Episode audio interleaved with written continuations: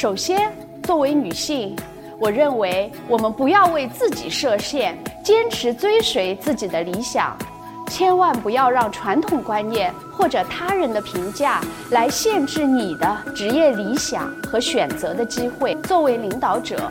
作为企业，不但要考虑到女性的生理特点和社会角色的多样性，致力打造多元合作、包容灵活的工作环境。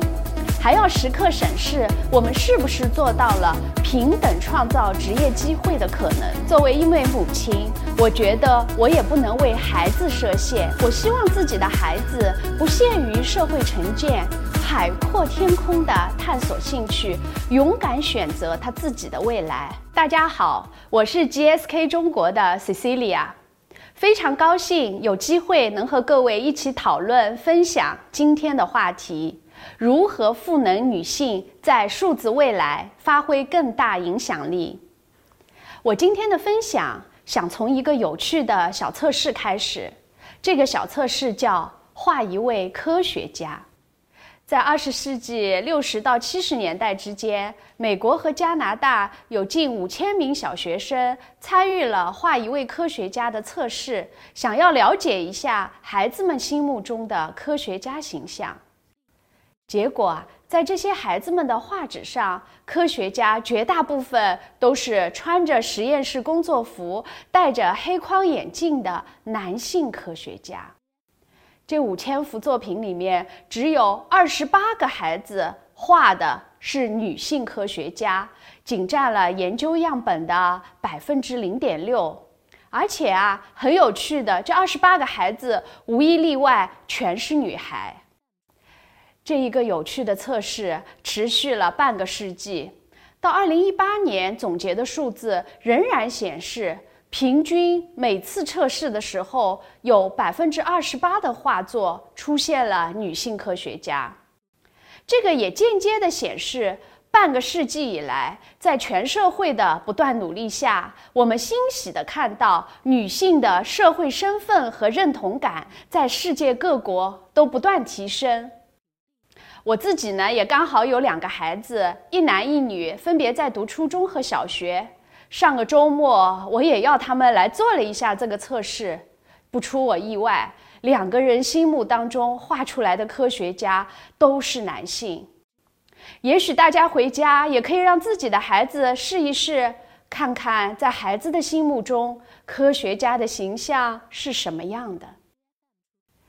这个画一位科学家的小测试。给我们带来另外一个思考：究竟是什么影响了我们对科学家的认知？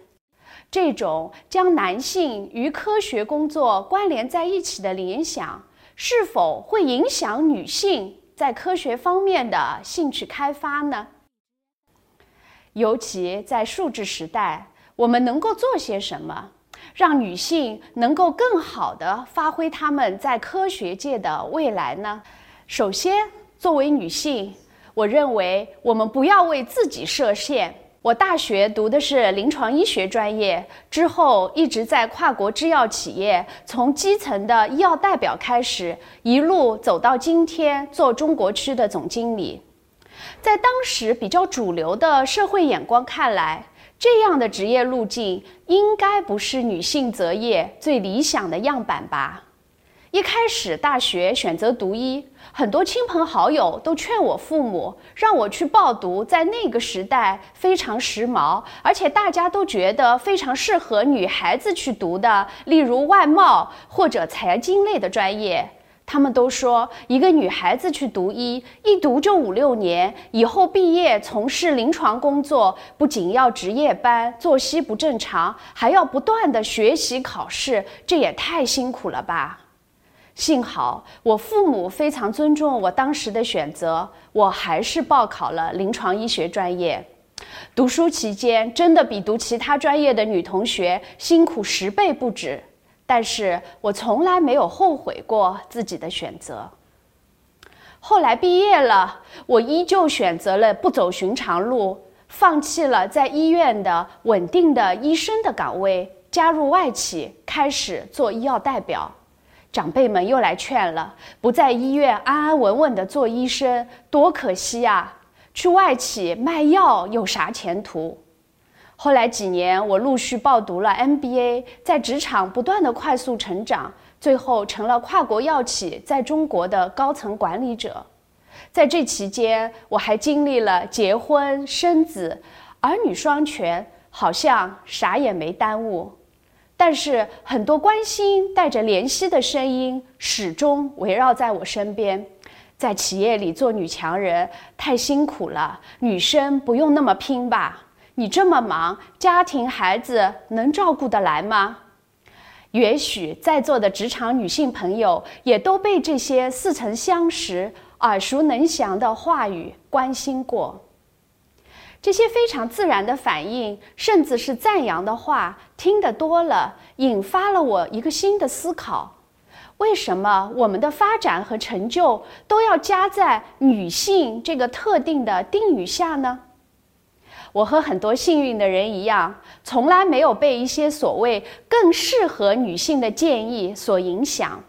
我也希望对每一位即将或已经进入职场的女性说：不要给自己的人生设限，坚持追随自己的理想，千万不要让传统观念或者他人的评价来限制你的职业理想和选择的机会。无独有偶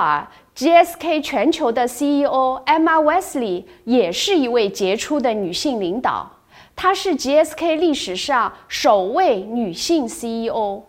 在 GSK 中国的管理团队中也有非常多杰出的女性。我们公司的女性员工的比例达到了百分之五十五。我们一直不断打造更加包容、多元和灵活的工作方式和企业文化，鼓励女性有同等的就业计划和发展空间。女性在医药行业的发展潜力是巨大的。同时，我更希望大家倡导开放的思维模式，勇敢打破某些职业或行业与性别之间的刻板联想，这样才能让未来的新生代从根本上改变约定俗成的性别偏见。联想到我们前面提到的小测试。未来期待让更多的女性科学家、数学家、计算机学家走进孩子们的想象，更希望通过鼓励女孩们不为性别所限，自由去探索自己感兴趣的任何的学科和专业。其次，作为一位女性的领导者，我也努力在不为企业设限，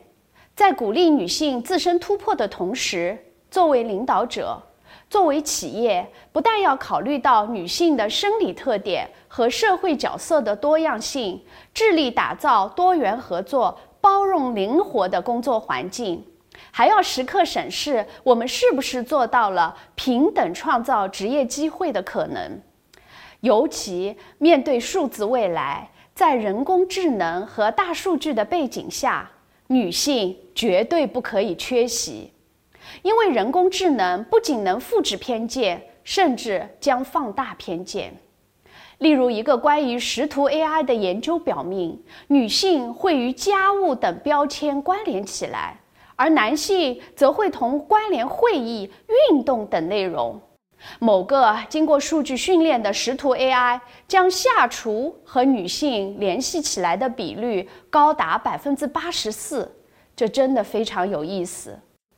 假定存在一个用全球高管数据训练的 AI，用于帮助公司决策管理层选择人选，那么 AI 是不是会得出女性成不了优秀管理者的结论呢？如果这样，我个人也就不可能成为 GSK 中国的总经理了吧？打开思路，让企业不设限，这也需要每一位领导者不断学习成长。并时刻审视自身和企业是否与时俱进。医药领域和数字领域一样，必须用更前沿的眼光和思维，直面挑战，推动进步，并勇敢突破。GSK 一直致力于打造现代雇主理念，大力倡导员工做自己、不断成长、多元包容，不为任何一位员工设限，创造更多元包容的工作环境，不仅能释放人才的潜能，也能开拓业务，甚至一个组织的更多可能性。保障企业和个人在当前这个充满不确定性和挑战的商业环境里更具竞争力。最后，作为一位母亲，我觉得我也不能为孩子设限。我们可以对自己、对工作严格要求，但出于对子女的关爱，有时也许我们很难做到不去影响孩子的成长选择。回忆我自己的童年，我外公外婆一直教导我说：“因为你是女孩子，光读书成绩好没有用的，你要学会煮饭、做菜、做家务。”我小时候个性比较倔强，长辈们一开始唠叨这些，我心里就特别不舒服，总觉得长辈们是重男轻女。其实我本来对学做家务并没有那么抗拒的，就因为长辈一直说女孩你就要学会煮饭，我本能的反而特别抗拒，没有去学。现在自己有了家庭，做了妈妈，其实挺后悔年轻时没有多跟外婆妈妈多学几道拿手菜的。小时候的经历一直提醒我，某些我认为正确的建议是否会限制孩子的选择。所以，我现在也经常提醒自己，千万避免以这样的沟通方式跟孩子对话。你女儿就应该学什么，或者男孩子就应该干嘛干嘛。每个孩子都有自己的兴趣爱好，我希望自己的孩子不限于社会成见，海阔天空的探索兴趣，勇敢选择他自己的未来。所以，我从小特别注意授权我的孩子。也发现孩子们慢慢的变得更加自信，更加有责任感。我期待未来所有的孩子脑海中没有性别或族裔等成见，参与到数字时代的进程中去，让未来的科技和创新充满人的力量，而非人的偏见。如此，我们今天的讨论话题才有真正的价值。总结我以上的谈话：女性不为自己设限，不为职场设限，不为子女设限。这三点就是我对数字未来如何赋能女性的一些浅显的思考。中国女性劳动力参与率与女性全职就业率均位居世界前列。我们在自豪的同时，也应该肩负起更多改变社会的责任。我相信，在不远的未来，当我们在做画一位科学家的小测试时，会有更多的女性以群像出现。她们可能是生物学家、化学家、物理学家、数学家、计算机学家，甚至是一个全新的科研领域的领军人物。我也期待我女儿长大后的世界。女孩有同等机会，常翔在数字科技和人工智能等最新技术领域。